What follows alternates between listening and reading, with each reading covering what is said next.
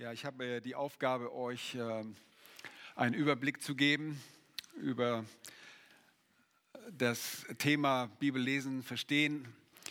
Äh, das wird in der Theologie auch die Hermeneute genannt, die Prinzipien der Auslegung der Heiligen Schrift. Wir haben das bewusst einfach gehalten. Wir wollen die Bibel lesen bzw. hören. Ähm, warum sage ich auch hören? Ähm, weil das in der biblischen Zeit oftmals so der Fall war. Nicht jeder konnte einfach, so wie ihr heute Morgen, die Bibel öffnen und selbst lesen, sondern früher musste man sehr genau hinhören. Entweder hat man es mitbekommen oder man hat es nicht mitbekommen. Und ihr, ihr schlagt einfach eure Bibel wieder auf, guckt nochmal nach, war es so? Was für ein wunderbares Privileg, dass wir die Bibel in schriftlicher Form, in übersetzter Form in unserer deutschen Sprache bereits vorliegen haben. Dass andere für uns schon gearbeitet haben, sodass wir sie lesen können. Warum lesen und hören? Liest du deine Bibel? Nun, die Frage ist einfach zu beantworten. Die Bibel ist die Offenbarung Gottes. Wir wollen unseren Gott kennenlernen. Und was in der Bibel geschrieben ist, ist von elementarer, von grundsätzlicher Bedeutung für dein Leben. Es bestimmt letztlich dein ewiges Schicksal. Und äh, wie ich gesagt habe, äh, warum lesen? Weil darin Gott sich selbst vorstellt. Ähm oh, das war einmal zu schnell. Mal sehen, ob das rückwärts auch geht hier. Muss ich noch ein bisschen üben mit diesen Dingen. Geht es rückwärts nicht? Ja, da haben wir es nochmal. Gut. Okay. Äh, in Jesaja 34, äh, Vers 16 wird aufgeforst: forscht nach im Buche Jahwes und lest es. Nicht eines von all dem wird fehlen. Das sind äh, Gerichtsankündigungen die auch in Jesaja gegeben werden. Zu keinem Wort wird man die Erfüllung vermissen, denn mein Mund ist, der es befohlen und sein Geist ist, der sie gesammelt hat. Das, was Gott geschrieben hat, ist wahrhaftig, ist wahr. Wir sollen darin lesen, wir müssen darin lesen, wir erfahren sonst nichts über Gott. Nun, wir leben in einer Zeit, wo Menschen glauben, dass sie intuitiv mit Gott in Kontakt treten können. Vergesst das. Äh, das ist nicht die Wahrheit. Wir müssen die Bibel lesen, um Gott zu erfahren, um von Gott etwas in Erwägung und äh, über ihn wissen zu können. Daniel hatte schon erwähnt, wer hat diesen Satz gesagt? Verstehst du auch, was du liest? Philippus. Ja? Philippus fragt den Kämmerer aus dem Morgenland aus Äthiopien, als er äh, im Buche Jesaja äh, li liest, fragt er ihn auch, verstehst du überhaupt, was du liest? Ähm, das Lesen an sich der Bibel ist keine Geistlichkeit in sich selbst. Es nützt dir gar nichts, wenn du die Bibel zehnmal gelesen hast und kein Wort verstehst. Und es gibt genügend Leute, die die Bibel lesen und sich dadurch vielleicht ein bisschen besser fühlen, weil sie sie gelesen haben, am Morgen ihre stille Zeit gemacht haben, einen Strich dahinter gemacht haben, haben meine Bibel gelesen. Toll. Oh, hast du auch verstanden, was du gelesen hast? Darauf kommt es wirklich an. Das Verstehen eines Textes zielt auf die Rekonstruktion des Literalsinns als des vom Autor intendierten Sinns. Das hört sich ein bisschen kompliziert an, oder? Also, wenn wir den Text verstanden haben, dann sind wir in der Lage, den wörtlichen Sinn, die wörtliche Bedeutung des Textes wiederzugeben, so wie der ursprüngliche Autor es beabsichtigt hat. Das bedeutet nämlich intendiert. So wie er das beabsichtigt hat, so wollen wir das auch erkennen. Wir wollen nicht etwas in die Bibel hineinlesen, Eisegese betreiben, sondern wir wollen aus der Bibel herauskommen, was dort steht, was der ursprüngliche Autor wirklich beabsichtigt hat. Das hilft mir so oft als Prediger des Wortes Gottes, wenn ich eine Predigt vorbereite, dann stelle ich mir vor, dass mir, äh, ich bin gerade im Jakobusbrief, dass mir Jakobus über die Schulter guckt. Oder wenn ich im Alten Testament bin und äh, das Buch Josua predige, dann stelle ich mir vor, der Schreiber Josua guckt mir über die Schulter. Und er mir hinterher sagt, Mann, Borchmann, was hast du alles aus meinem Text rausgeholt? Das steht da gar nicht drin. Nein, wir wollen das finden, was der ursprüngliche Autor beabsichtigt hat. Also wir müssen nicht nur lesen, sondern wir müssen verstehen. Nochmal, warum lesen wir die Bibel und müssen oder wollen wir sie verstehen? Wir müssen sie verstehen, weil da von unser ewiges Schicksal abhängt. Petrus spricht einmal von, dass die Ungefestigten und Ungelehrten äh, die Schriften des Paulus und auch die übrigen Schriften verdrehen zu ihrem eigenen Verderben. Sie verstehen sie nicht richtig und das führt dazu, dass sie letztlich verloren gehen, weil sie das Evangelium verdrehen und das Wort Gottes nicht verstehen.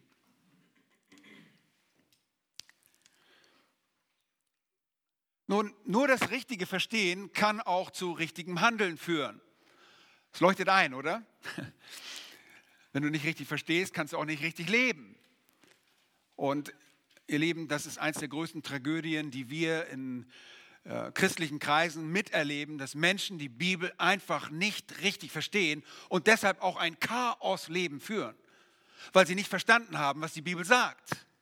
Und deshalb müssen wir verstehen, damit es zum richtigen Handeln kommt. Nicht damit es uns besser geht, sondern damit wir durch unser Leben dem ehren, dem alle Ehre gebührt. Es geht um Gott.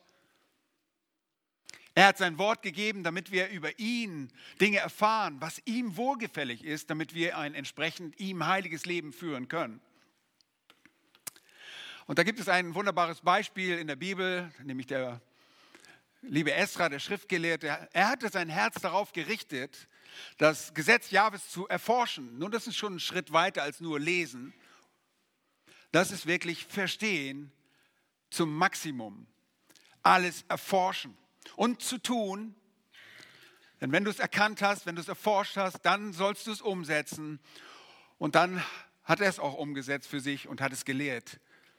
In Israel Gesetz und Recht zu lehren. Das ist Esra 7, Vers 10. Nun ein biblisch illustratives Beispiel dafür. Und ich bitte euch, dass ihr einfach mal eure Bibeln aufschlagt zu Nehemiah Kapitel 8. Wir wollen auch die Bibel öffnen. Wenn wir schon von der Bibel reden, müssen wir auch die Bibel öffnen. Wir wollen sehen, wie das geschehen ist in der Geschichte. Und ich führe euch in die nachexilische Zeit. Der Südstamm Juda ist zurück aus der babylonischen Gefangenschaft. Ich bringe euch in das Jahr 445 nach, äh, vor Christus, in den siebten Monat. Äh, die Mauern wurden gerade fertiggestellt. Der Tempel wurde in 516, 70 Jahre nach, dem, äh, nach der Zerstörung Jerusalems in 586 vor Christus. 70 Jahre danach wurde der Tempel fertiggestellt in 516, aber jetzt sind wir in 545 und zwar im Monat Tischri, nur wenige Tage nach Fertigstellung der Mauer. Und wir sehen in Kapitel 8, Vers 1, dass sich das ganze Volk versammelt. Und ich lese, da versammelte sich das ganze Volk wie ein Mann auf dem Platz, der vor dem Wassertor war. Und sie sagten zu Esra, Esra haben wir gerade schon kennengelernt, dem Schriftgelehrten, er solle das, Besuch, äh, das Buch mit dem Gesetz des Mose herbeibringen, das Jahwe dem Volk Israel geboten hatte. So brachte am ersten Tag des siebten Monats der Priester Esra, er ist also nicht nur Schriftgelehrter, die Schriftgelehrten kommen aus den Priestern, und ihr wisst, ein Priester soll die Erkenntnis Gottes wahren, und das tat er. Am ersten Tag des siebten Monats der Priester Esra das Gesetz vor die Versammlung, vor Männer und Frauen und vor jeden, der zu hören verstand. Und er las daraus vor. Seht ihr? Er hat nicht gesagt, holt mal eure Bibeln alle raus, schlagt mal so und so auf, 5. Mose so und so. Äh, übrigens, Sie haben wahrscheinlich das ganze Gesetz gelesen, den ganzen äh, Pentateuch. Schaut euch an, wie lange gelesen wird. Auf dem Platz, der vor dem Wassertor war, Vers 3 vom ersten Tageslicht bis zum Mittag in Gegenwart der Männer und Frauen und aller, die es verstehen konnten. Ihr Lieben, kommt mir ja nicht nochmal an und sagt, Borchmann, du hast zu lange gepredigt. Hier haben die vom hellen, vom Tageslichtbeginn bis zum Mittag vorgelesen. Okay? Und die Ohren des ganzen Volkes waren auf das Buch des Gesetzes gerichtet. Und Esra, der Schriftgelehrte, stand auf einem Holzgerüst, naja, dieses äh, Metall, aber auf einer Kanzel auch. Und Esra, der Schriftgelehrte, stand auf einem Holzgerüst, das man zu diesem Zweck hergestellt hatte. Und neben ihm stand Matan, äh, Matidja, Shema, Anaya, Uriah, Hilkia und Masea. Und zu seiner Rechten und zu seiner Linken Pedaja, Michael, Malkia, Hashum und Hashbadana, Sechaja äh, und Meshulam. Und Esra öffnete das Buch, einer für alle, vor den Augen des ganzen Volkes. Da wurde sofort klargestellt, hier ist die Autorität, wir widmen uns diesem Buch zu. Denn er überragte das ganze Volk und als er es öffnete, stand das ganze Volk auf. Bitte, ich setze mich hier gleich hin und ihr steht auf, okay? Nein. Sie standen auf und noch was. Und Esra pries Jahwe, den großen Gott, und das ganze Volk antwortete Amen, Amen. Wobei sie alle zu Charismatikern wurden. Nein, wo sie alle ihre Hände emporhoben. Wobei sie alle ihre Hände emporhoben. Und sie verneigten sich und warfen sich vor Jahwe nieder mit dem Gesicht zur Erde. Und Jeschua und Bani und Sherebja, äh, Sherebja Yamin, Akub, Shabbatai, Hodia, Maseja und Kelita, Asaja, Josabat, Hanan und Pelaja, die Leviten, belehrten das Volk. Es ist interessant.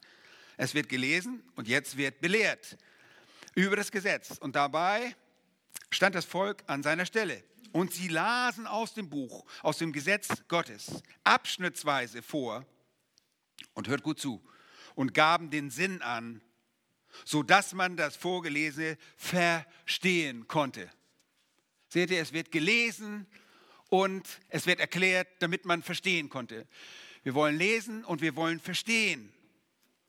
Und Nehemiah das ist der Terishata, das ist der Titel des Statthalters, und der Priester Esra, der Schriftgelehrte und die Leviten, die das Volk belehrten, sagten zum ganzen Volk, dieser Tag ist, dem, ist Jahwe heilig, eurem Gott.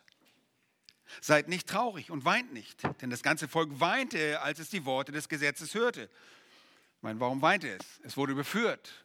Es wurde überführt von Sünde. Wir lesen dann in Kapitel 9, dass sie auch ihre Erkenntnis anwendeten. Sie bekannten nämlich ihre Sünden, die sie auf einmal erkannten. Und er sagte weiter zu ihnen, geht hin, esst fette Speisen und trinkt süße Getränke und sendet dem Anteile, für den nichts zubereitet ist. Dem Anteile, für den nichts zubereitet ist. Denn der Tag ist unserem Herrn heilig. Und seid nicht bekümmert, denn die Freude an Jahwe, sie ist unser Schutz. Sie ist euer Schutz. Und die Leviten beruhigten das ganze Volk, indem sie sagten, seid still, denn der Tag ist heilig, seid nicht bekümmert.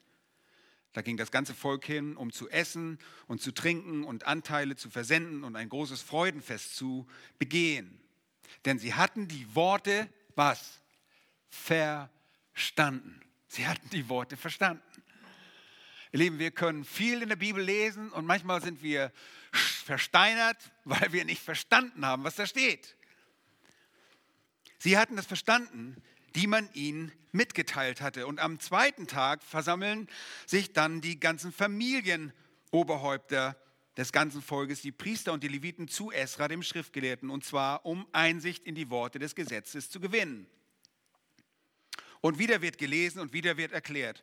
Und dann sehen wir in Kapitel 9, auch die Anwendung. Sie lesen darüber, dass sie das Laubhüttenfest, sie sind gerade im siebten Monat und im Buch Levitikus, im dritten Buch Mose, hatte man vorgeschrieben, dass sie das Laubhüttenfest feiern sollten. Sie erkennen es, sie nehmen es wörtlich. Sie gehen los, sie bereiten das Laubhüttenfest vor, sie holen Zweige, Myrtenzweige, Palmzweige. Sie nehmen diese Worte, die sie im Gesetz gelesen oder die man ihnen vorlas, wörtlich. Sie wenden sie sofort an in ihrem Leben und sie feiern das Laubhüttenfest auf eine Art und Weise, wie sie es nicht getan hatten zur Zeit Josuas. Und wenige Jahre vorher sehen wir in Kapitel 3 in Nehemiah, hatten sie schon mal das Laubhüttenfest gefeiert, aber mit dieser Freude haben sie das Fest vor, zuvor nicht gefeiert. Auch unter Samuel wurde das Laubhüttenfest, äh, Salomo vielmehr, wurde das Laubhüttenfest gefeiert, aber nicht auf diese Art und Weise. Sie verstanden das Wort, sie wandten das Wort an, sie erkannten, was richtig war. Ihr Lieben, das ist so bezeichnend, dass die Schreiber selbst der Heiligen Schrift, die Heiligen Schriften, die ihnen zur Verfügung standen. Ich denke auch an Daniel, Daniel Kapitel 9. Er liest im Buch des Propheten Jeremia und er nimmt diese Worte wörtlich. Er versteht sie als wörtliche Anweisungen, die Gott gegeben hat. Nun, was, die, was sind die Voraussetzungen, was sind die Prämissen für das rechte Verstehen der Bibel? Das ist sehr wichtig in unserer heutigen Zeit darüber zu sprechen. Es ist die Inspiration und die Autorität, die Anerkennung der Autorität der Bibel. Ihr wir glauben, dass die Bibel von Gott inspiriert ist. Und zwar nicht in dem Sinne, wie wir inspiriert werden. Wir werden manchmal von bestimmten Jahreszeiten oder durch bestimmte Gedanken beflügelt, schreiben vielleicht Liebesgedichte oder sonst irgendwas. Nein, inspiriert ist Gott gehaucht. Gott hat sein Wort gehaucht, indem er Persönlichkeiten, Menschen, die er sich selbst vorbereitet hat, in ihrer Persönlichkeit gebraucht hat, um das niederzuschreiben, was letztlich er wollte. Und zwar so, dass sie unfehlbar und irrtumslos ist. Die Bibel führt uns nicht in die Ehre. Alle ihre Aussagen im Ganzen sowie in allen Teilen bis hin zum letzten Wort, bis zum letzten Strich sind inspiriert in den Urschriften.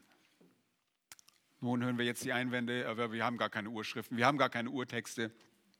Lieben, wir reden von einer abgeleiteten Inspirationslehre. Wir haben einen rekonstruierten Grundtext. Das ist, damit beschäftigt sich die Textkritik, um den, das Original wiederherzustellen. Das stimmt, wir haben nicht die eigentlichen handschriftlichen Aufzeichnungen eines Paulus oder eines, eines Moses. Wir stellen diesen Text wieder her und es was wir heute vorliegen haben, ist insofern Wort Gottes, indem es äh, insofern es korrekt wiederhergestellt worden ist. Und wir haben bis zu 99,9 Prozent den Originaltext vor uns liegen, wie er urschriftlich geschrieben worden ist. Die Inspiration ist wichtig, weil die Worte stammen von Gott. Wir haben es nicht mit irgendeinem Buch zu tun, sondern wir haben es mit dem Wort Gottes zu tun. Er hat diese Worte gegeben und deshalb sind sie notwendigerweise auch irrtumslos und unfehlbar. Alles, was er sagt, trifft genau zu. Und deshalb sind sie auch für uns, Kinder Gottes, absolute Autorität. Die Bibel ist absolute Autorität. Er ist der Maßstab für alles, was wir tun.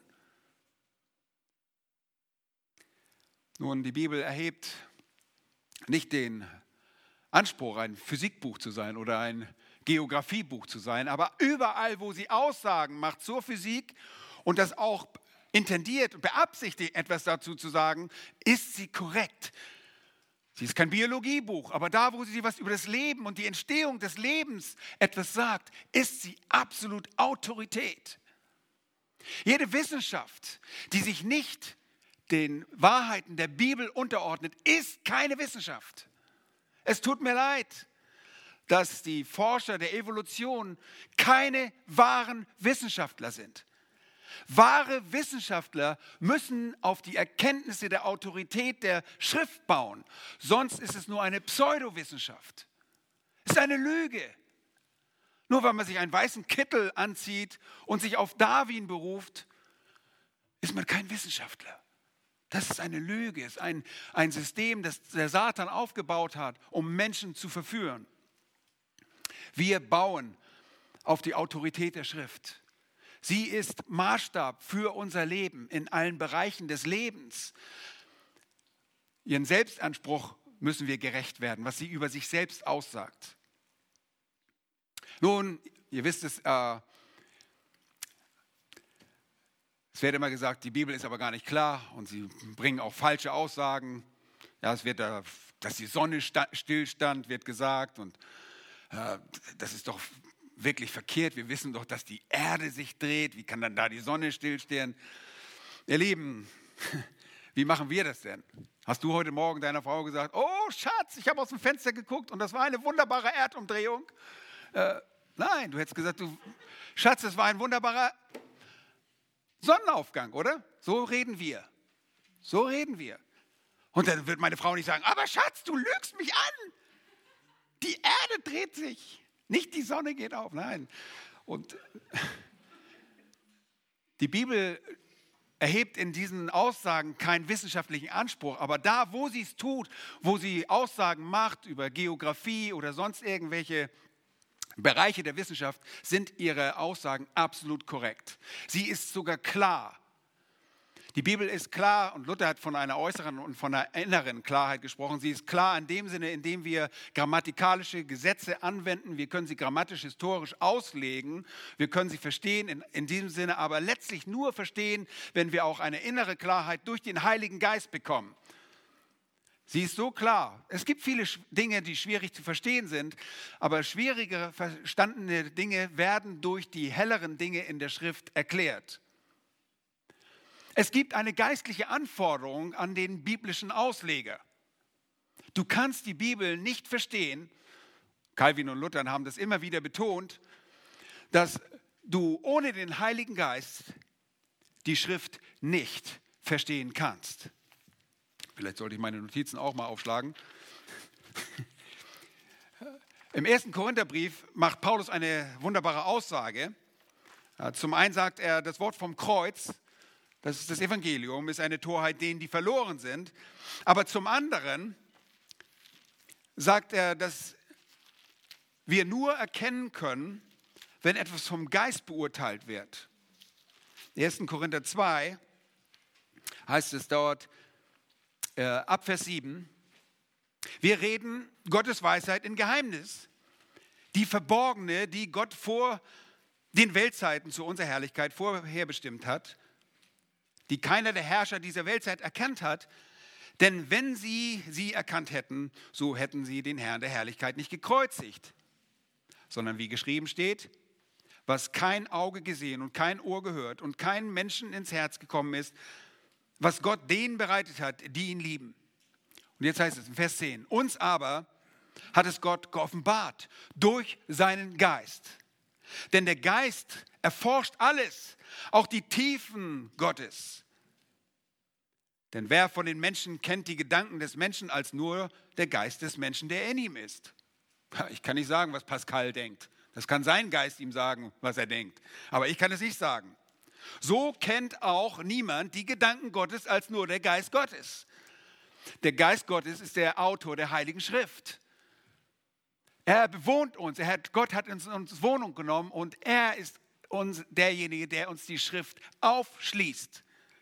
Ohne diesen Geist verstehst du vielleicht ein paar Fakten, aber du verstehst sie nicht in, in ihrem geistlichen Sinne. Du kannst sie nicht verstehen. Es ist ja eine Torheit, warum dieses blutige Kreuz dort in der Zentrum der Heilsgeschichte steht. Wir haben nicht den Geist der Welt empfangen, sondern den Geist, der aus Gott ist, sodass wir wissen können, was uns von Gott geschenkt ist. Und davon reden wir auch. Nicht in Worten, die von uns menschlicher Weisheit gelehrt sind, sondern in solchen, die vom Heiligen Geist gelehrt sind, indem wir Geistliches Geistliche erklären. Vers 14. Der natürliche Mensch aber nimmt nicht an, was vom Geist Gottes ist. Denn es ist ihm eine Torheit und er kann es nicht erkennen, weil es geistlich beurteilt werden muss. Der geistliche Mensch dagegen beurteilt alles. Er selbst jedoch wird von niemand beurteilt. Denn wer hat den Sinn des Herrn erkannt, dass er ihn belehre? Wir aber haben den Sinn des Christus. Ist das nicht eine wunderbare Aussage? Wir kennen die Gedanken Christi. Warum? Weil wir die Schrift haben. Darin hat er sich geoffenbart. Nun, die geistlichen Anforderungen sind, dass er wiedergeboren sein muss. Nun, da gibt es philologische Anforderungen, wir, Das sind äh, sprachliche, sprachwissenschaftliche, linguistische Anforderungen. Wir müssen die Sprache der Schrift beherrschen, um sie auslegen zu können. Nun, andere haben für uns die Übersetzung schon vorgenommen. Für viele von euch, ihr würdet da stehen und wüsstet, ja, ich kann nichts machen mit dem Hebräischen oder mit dem Griechischen oder mit dem Aramäischen. Da kann ich leider nichts anfangen. Okay? Wir haben Leute, auf die wir bauen können, die diese Vorarbeit geleistet haben. Ja, aber der Ausleger der Schrift muss die Sprachen beherrschen können. Der muss damit arbeiten können. Und es gibt auch keinen Sonderzugang für Laien zu der Schrift, äh, ohne dass ihr die, die, äh, die sprachlichen Kenntnisse habt. Okay? Nun ganz kurz nur, welche Wirkung hat die Bibel? Die Errettung, deshalb lesen wir sie. So kommt man zum Glauben. Ihr lest die Schrift. Wir sind wiedergeboren durch das Wort der Wahrheit, sagt Jakobus. Ihr seid wiedergeboren durch den unvergänglichen Samen, sagt Petrus, dem Wort Gottes. Ähm, wir werden durch das Wort dann auch geheiligt. In Psalm 119, Vers 11 drückt der Psalmist aus, dass er, indem er das Wort in sich aufnimmt und in sich wohnen lässt, daran gehindert wird zu sündigen. In Johannes 17, 17 betet Jesus, dass äh, seine Jünger, seine Nachfolger geheiligt werden. Heilige sie durch dein Wort, dein Wort ist Wahrheit. In 1. Thessalonicher 2, Vers 13 wird uns aufgezeigt, dass das Wort Gottes, das in uns, uns unter uns wirkt, so wie auch im Hebräerbrief Kapitel 4, Vers 12. Es ist äh, wirksam, dieses Wort. Wenn immer du das Wort liest und es verstehst, dann tut es was in deinem Herzen. Du vergleichst dich mit dem, was du gerade getan hast, mit, mit dem, was du lebst und du stellst auf einmal fest, oh Mensch, das habe ich nicht getan. Äh, das führt dich entweder zur Buße oder es bringt dich weiter, du kriegst mehr Erkenntnisse darüber, es schenkt dir auch Freiheit, es gibt dir Segen.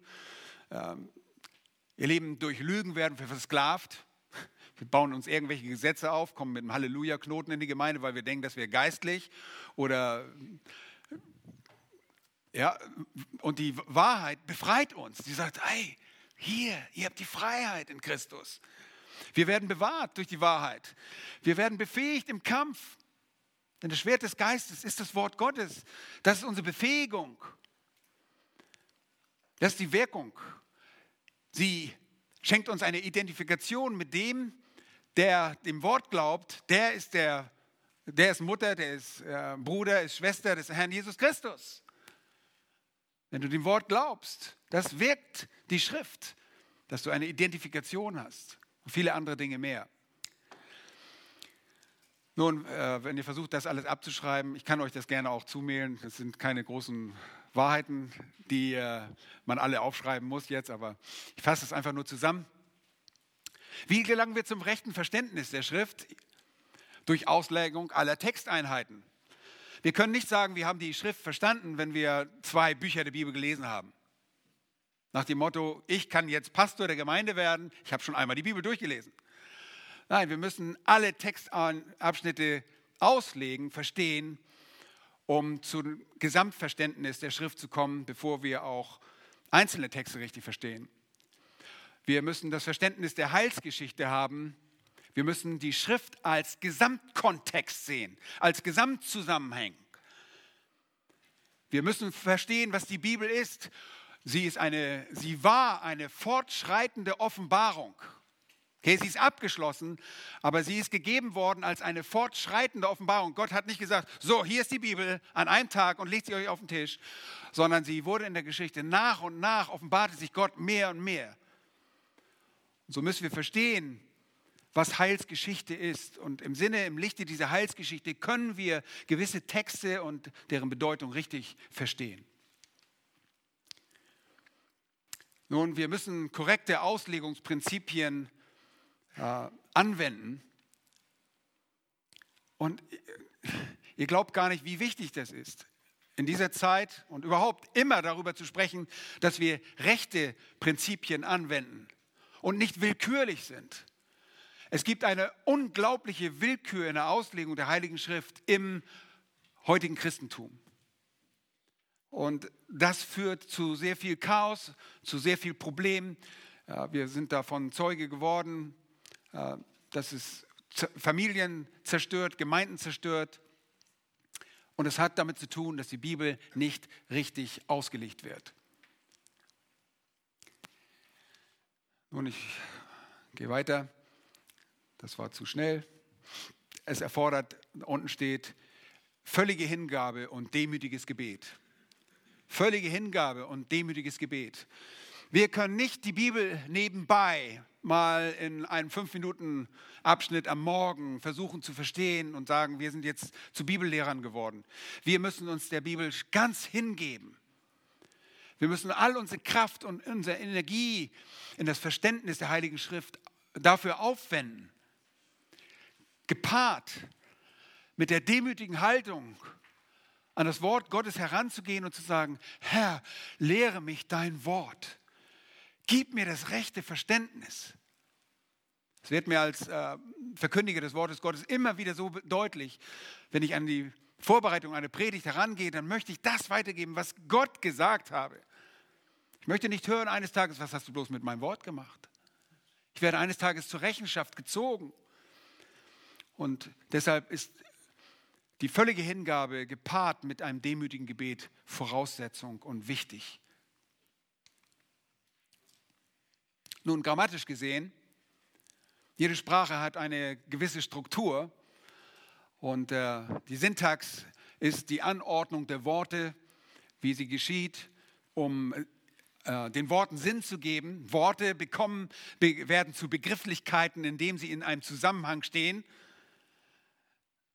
Äh, die Leiter könnten, könnte Leiter im Plural sein, ein Leiter einer Firma die Leiter einer Firma oder die Leiter, die am Dache steht, wird durch den Kontext zu einem Begriff. Die Leiter ist dann nicht nur ein Wort, sondern eine Begrifflichkeit und erhält durch den Gebrauch ihre Bedeutung.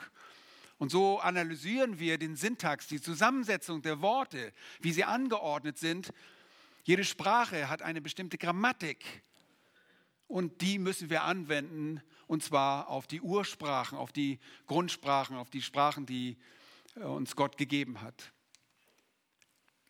Historisch müssen wir arbeiten, weil wir heute so weit entfernt sind von dem, was damals an Kultur und an Sitten, an Gebräuchen herrschte. Ja, viele dieser Dinge sind uns heute fremd und deshalb müssen wir diese Dinge erarbeiten, um den ursprünglichen, die intendierte Bedeutung des jeweiligen Autors zu ermitteln. Wir wollen verstehen, wir wollen die Bedeutung, die eine Bedeutung des Textes verstehen, indem wir grammatisch historisch arbeiten. Nicht historisch kritisch, wie es heute vielerorts getan wird, weil man nur rationalistisch oder naturalistisch glauben kann. Alles, was nicht reproduzierbar ist, kann nicht wahr sein. Wir glauben an einen Gott, der übernatürlich ist. Wir glauben alles, wie die Schrift es offenbart hat. Wir legen aus nach den Gesetzen der menschlichen Logik. Okay? Einige Dinge sind einfach nur ganz logisch. Wenn du etwas vermitteln willst, dann gebrauchst du Worte, dann brauchst du Worte sind im gewissen Zeichen, Symbolik, die Gedanken vermitteln wollen. Und diese müssen wir deuten. Und wir deuten sie nach einer ganz selbstverständlichen Logik, die uns Gott auch gegeben hat. Wir können Dinge logisch ermitteln. Wir können erkennen, und ich werde, wenn ich die Zeit habe, dafür auch Beispiele geben, dass es eben auch unlogisch sein kann. Wir haben Gesetze und Regeln, die das Übernatürliche nicht ausschließen.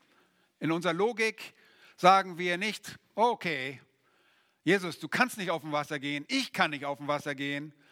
Unsere Logik sagt, er ist Gott, er kann alles. Wir haben schon zu Beginn der Bibel gelesen, 1. Mose, dass die Welt aus dem Nichts geschaffen hat. Meint ihr, das wäre zu schwierig, auf dem Wasser zu gehen? Jemand, der die Welt geschaffen hat? Und so schließen diese Gesetze und Regeln das Übernatürliche nicht aus. Nein, sie rechnen mit einem mit dem Supernaturalismus. Sie rechnen damit, dass Gott übernatürlich ist und dass er allmächtig ist. Nun ein paar Worterklärungen, die werden sicherlich noch äh, weiter ausgeführt. Hermeneutik sind die Prinzipien, die in der Auslegungsarbeit angewendet werden. Nun, zu jedem Spiel gibt es eine Regel und gewissermaßen ist die Hermeneutik das, was die Spielregeln für ein Spiel ist. Und die Spielregeln werden bei einem Spiel angewendet. Die Auslegung, die Hermeneutik, die Prinzipien der Auslegung werden in der Exegese angewendet. Okay? Die Hermeneutik sind Prinzipien, die in der Auslegungsarbeit angewendet werden. Exegese ist diese Auslegungsarbeit. Ähm, glaube, Pascal hat das Thema. Stimmt das Exegese, Auslegung? Er wird mehr dazu sagen. Grammatisch-historische Exegese. Und die Bedeutung. Das ist sehr wichtig. Wenn ihr nichts mit nach Hause nehmt heute, dann dies. Wir finden immer nur eine Bedeutung für einen jeweiligen Textabschnitt, für einen jeweiligen äh, Bibelabschnitt ein beabsichtigter, das ist der beabsichtigte Sinngehalt des Autors. Okay, deshalb, wenn wir uns heute oder sehen, dass sich manchmal Gruppen zusammensetzen in Hauskreisen und sagen, was bedeutet der Text für dich, dann hat er nur diese eine Bedeutung, die der Text immer schon hatte. Und zwar zur Zeit, als der jeweilige Autor geschrieben hat. Als Mose geschrieben hat, ist es die Bedeutung, die es damals hatte. die Bedeutung ändert sich nie. Niemals. Es gibt nur eine Bedeutung. Was wir oft meinen ist, wie möchtest du das in deinem Leben anwenden? Das ist korrekt. Eine Bedeutung kann viele Anwendungen haben, aber es gibt immer nur eine Bedeutung. Okay, das ist ein sehr wichtiges Prinzip. Und bei einer Auslegungspredigt müssen wir erst die Bedeutung feststellen, bevor wir zur Anwendung kommen können. Es ist der beabsichtigte Sinngehalt des Autors, die Bedeutung. Allegorie oder Allegorese ist Vergeistigung. Wir nehmen die Worte nicht wörtlich, sondern sehen in ihr eine Metapher. Wir vergeistigen sie, wir sehen einen tieferen äh, Sinn in den Worten als das, was er uns wörtlich zunächst gibt. Anwendung ist die Umsetzung bzw. das Leben gültiger Wahrheiten oder Prinzipien, die wir aus dem Wort gewinnen. Das ist die Anwendung. Wir wenden Wahrheiten aus der Schrift an. Wenn wir predigen, dann sagen wir euch nicht nur, was da steht, was die Bedeutung ist, sondern oft helfen wir euch auch in der Anwendung und sagen, so und so könnte man das anwenden. Wohl euch der Heilige Geist oft selber sagt, oh, so und so musst du das in deinem Leben anwenden. Aber es ist immer der, die Absicht, nicht nur zu lesen, zu verstehen und so einen Kopf zu kriegen, sondern wir wollen die Wahrheiten der Schrift in unser Leben einfließen lassen. Nun, die Geschichte der Christenheit hat hauptsächlich eine falsche Auslegungsmethode äh, kennengelernt. Und das ist die allegorische Auslegungsmethode. Und der, ihr Ursprung liegt in der griechischen Philosophie. Und ich kann das nur zusammenfassend sagen, von der griechischen Philosophie her denkend haben Wörter sind einfach nur die Gestalt und es steht, liegt etwas Tieferes dahinter. Und dieses Denken auch durch den Hellenismus, durch den griechischen Einfluss im Römischen Reich, wirkte sich auch auf das Judentum aus. Zum Beispiel der jüdische Philosoph und Denker Philo Alexandrinos oder Philon von Alexandria, das ist nämlich da, wo er wirkte und gelebt hat, gestorben 40 nach Christus. Er benutzte diese Methode, um so das Alte Testament, den Tanach, auszulegen.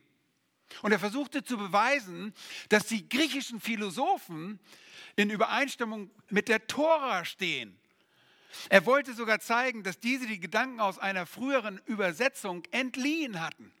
Er hat gesagt, naja, seht ihr, selbst die Philosophen, die griechischen Philosophen greifen ja auf die Tora zurück. Und so wurden, wurde das Judentum und in Alexandrien war eine große Ansammlung von Juden, über eine Million Juden lebten dort. Es ist auch dort, wo 250 vor Christus die das Alte Testament, das hebräische Alte Testament in die, ins Griechische übersetzt wurde, in die Septuaginta. Äh, sie wurden nachhaltig durch die griechische Philosophie beeinflusst. Ratet mal was. Dieses Denken, dass es einen geistigen, einen tieferen Sinn hinter jedem Wort geben, kam auch in das Christentum. Das ist die Absicht des Autors eines Don äh, des Dokumentes wird eigentlich ignoriert. Man nimmt nicht das, wie es dort steht, man, man misst diesen Text, diesem Dokument einem anderen Wert bei. Der Text und dessen Bedeutung wird als eine Metapher ausgefasst, als eine Bildrede aufgefasst. Es wird nebst dem wörtlichen Sinn eine tiefere Bedeutung gesungen. Es ist nicht, dass Philo gesagt hat, der wörtliche Sinn ist gar nicht wichtig, aber der war zweitrangig. Primär war das Geistliche. Das Wörtliche ist mehr so der Leib, wie wir auch bei den Kirchenvätern später sehen werden. Das Geistliche, das Metaphorische, das Allegorische, das ist die Seele, das ist der Geist.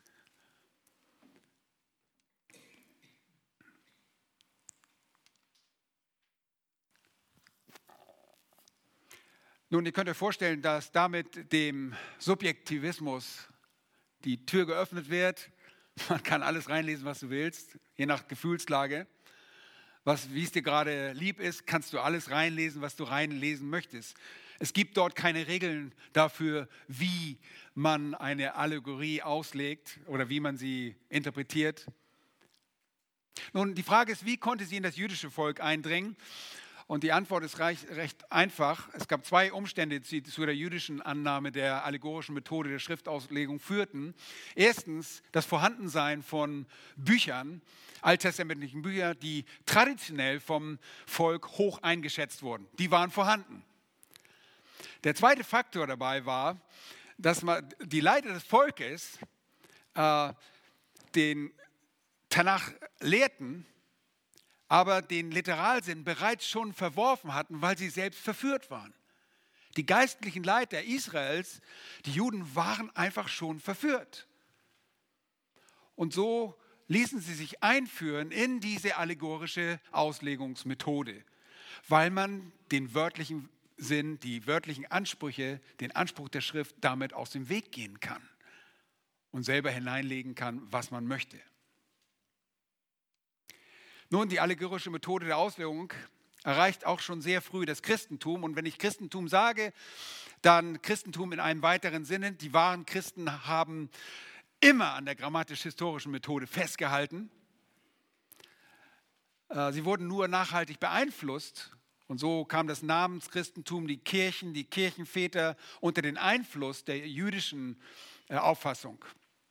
Paulus warnt im Kolosserbrief in Kapitel 2, Vers 8, habt Acht, dass euch niemand beraubt durch die Philosophie und leeren Betrug gemäß der Überlieferung der Menschen, gemäß den Grundsätzen der Welt und nicht Christus gemäß. Philosophie ist die Liebe der Weisheit, der menschlichen Weisheit. Und das haben sie geliebt. Und das haben sogenannte Christen damals geliebt. Die Kirche hat es geliebt. Und so kam die allegorische Methode der Auslegung in die Kirche hinein und blieb dort auch bis in das späte Mittelalter als die dominante Art und Weise der Auslegung. Hier sind ein paar aus, äh, ausgewählte Lehrer dieser Auffassung. Das ist Clemens von Alexandrien. Er saß fünf verschiedene Bedeutungen in einem jeweiligen Text. Ich meine, da wirst du schwindelig, oder? Wenn du fünf Bedeutungen hast äh, Origenes von Alexandrien. Er sah in dem Literalsinn den Leib im Gegensatz zu der Seele. Die wörtliche Bedeutung war, wäre Vorläufung für die, für die Laien in Ordnung gewesen. Er aber wendete sich der geistlichen Exegese zu, also äh, sehr, sehr fromm. Hört sich alles sehr fromm an, aber ist wirklich Mystizismus gewesen. Origenes hat die Theorie eines dreifachen Schriftsinns entwickelt, und zwar entsprechend äh, dem Körper, der Seele und dem Geist, somatisch, psychisch und pneumatisch, äh, der dreifache Schriftsinn. Und dann finden wir die Anhänger, die ihm eigentlich mehr oder weniger folgen. Hieronymus, äh, etwas gemäßigt der Augustinus von Hippo, aber alle folgen letztlich dieser allegorischen Auslegungsmethode. Ein gewisser Johannes Cassianus, um 360 bis 433 nach Christus wurde der erste Vertreter der Lehre von einem vierfachen Schriftsinn. Nun, diese Texttheorie wurde im Mittelalter weiter ausgebaut. Augustinus von Dakien oder Dacia, das ist da ein Gebiet, das man früher, ich glaube Rumänien, äh, Ungarn ist Dacia, da kam er her. Er fasste den vierten Schriftsinn in ein Merkfest folgendermaßen zusammen. Der Buchstabe lehrt, was geschehen ist, die Allegorie, was zu glauben ist, der moralische Sinn, was zu tun ist und die Anagogie, wohin zu streben ist. Und da ist das bekannte Beispiel das Wort Jerusalem. Jerusalem ist zunächst mal im wörtlichen Sinne die äh, Stadt in Palästina, in, in, in Israel. Ähm, dann in einem moralischen Sinn sehen wir sie, ist die, ähm, ihr könnt es ja lesen, sie ist die Kirche, nee, allegorisch gesehen ist sie die Kirche, moralisch ist, es, ist sie die Seele des Menschen und anagogisch, äh, also anagogisch heißt höher führend, ist sie das himmlische Jerusalem. Und das ist sie manchmal, aber nicht in jedem Kontext. Und so sieht man also das Wort Jerusalem und man gräbt und da muss doch noch was hinterstehen. Ja, das ist deine Seele, mein Freund. Und es, ist, es sind interessante Praktiken, die dort vorherrschten. Nun, die Umbruch, der Umbruch der Auslegungsgeschichte kommt erst in der Reformation und durch vereinzelte vorreformatorische Bewegungen. Wir wissen von in England von äh, Wycliffe, wir wissen von in Prag äh, von Jan Hus. Äh, aber es kam mit Luther bahnbrechend. Luthers persönliche Entwicklung, der zuerst ja auch ein Mönch in der Kirche war, er führt zum Bruch von diesem vierfachen Sinn. Und er betont primär den Literalsinn. Er wurde nicht ganz frei davon, aber er hat sehr, sehr, und es gibt sehr viele Beispiele aus seinen Tischreden, wo er sehr deutlich macht, dass man die Worte so nehmen muss, wie sie dort stehen. Und er wendet der Allegorese dem Rücken zu. In der neuzeitlichen Verehrung gibt es zwei protestantische Megatrends. Ja, so hat es einmal äh, Helge Stademann gesagt, zwei Megatrends. In der Moderne, das ist die Zeit Ende des 19. Jahrhunderts, Anfang des 20. Jahrhunderts, äh, sehen wir, wie sich die Auslegung vom Faktischen zum Fiktiven wendet. Also es ist nicht mehr Fakten und Wahrheit, die vorliegen, sondern es ist fiktiv, es ist erfunden ist. Äh, Geschichtliche Wirklichkeit wird als eine mythologische Rede angesehen. Das ist alles nur ein Mythos ja, oder eine Sage. Und äh, von diesen Reden muss jeweils der, der Kern einer solchen Rede gefunden werden. Bekannt bei uns in Deutschland vor allem äh, durch Rudolf Bultmann, der von der Entmythologisierung äh, redete, wir müssen den Kern eines Mythos finden, damit wir wissen, was überhaupt dahinter steht. Wir müssen das verneinen. Das ist das, was in der Moderne unsere theologische Landschaft geprägt hat. Dann später in der Postmoderne, und das ist eine Zeit, die gewöhnlich eingestuft wird nach dem Mauerfall, also 1989, das ist die Postmoderne, ähm, gibt, sehen wir eine Tendenz, ein Abweichen von der biblischen Sinngebung zur Sinngebung durch den Ausleger. Wir weichen jetzt ab und nicht mehr die Bibel gibt uns den Sinn vor, sondern der jeweilige Ausleger gibt den Sinn. Okay, was du sagst, ist entscheidend. Nicht, was die Bibel an Sinn vorgibt. Das, das ist die Auslegung, die wir heute antreffen. Man spricht auch deshalb von der emanzipatorischen Interpretation. Der Ausleger soll den Autor einer biblischen Schrift besser verstehen, als der sich selber verstanden hat. Versteht ihr? Also Paulus schreibt da zwar tolle Sachen, aber wir verstehen Paulus viel besser, als er sich selbst verstanden hat. Und äh, so wird der, die Sinngebungshoheit von der Schrift zum Ausleger gegeben. Äh, das gehört nicht dahin. Ja, äh, das kommt auch zum Schluss hin was angetrieben ist, der Wille zur Macht interpretiert in solchen Fällen, nicht die Objektivität eines Textes. Der Text liegt objektiv vor uns, wir können sagen, was er bedeutet, aber der Ausleger sagt, nein, nein, nein, nein, was ich darüber sage, das ist entscheidend. Wenn ich zufrieden bin, wenn er mich zufriedenstellt, das ist die wahre Auslegung des Textes. Und das ist das, was wir heute antreffen. Der Autor gibt lediglich die Wörter, der Ausleger die Bedeutung. Ja? Aber ihr seht es hier, letztlich sind die Verehrungen im Verständnis der Bibel auf den Unglauben des Menschen zurückzuführen.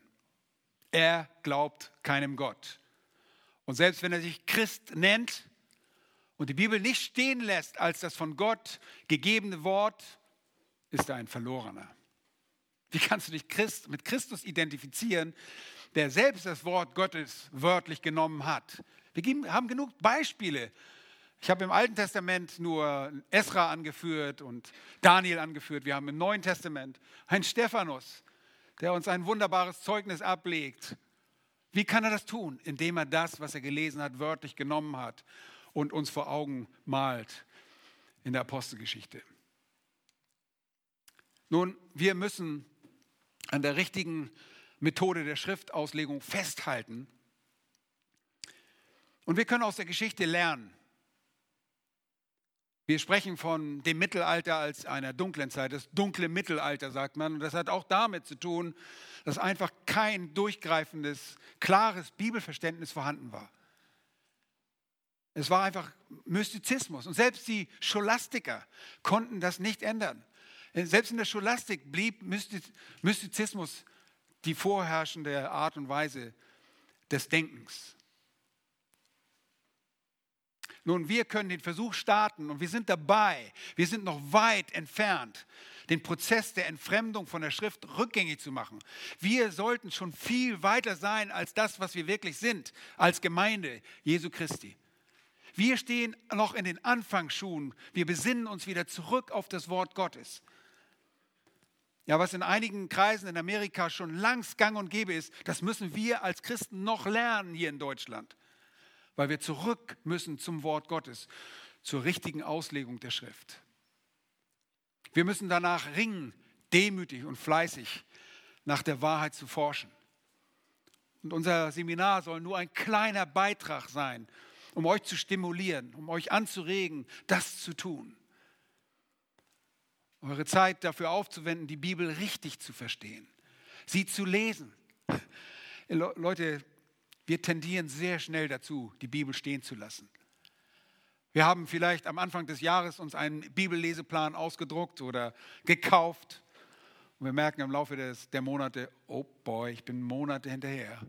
Ich bin, wir müssen anfangen, die Bibel zu lesen. Und dann wollen wir sie so lesen, dass wir sie verstehen.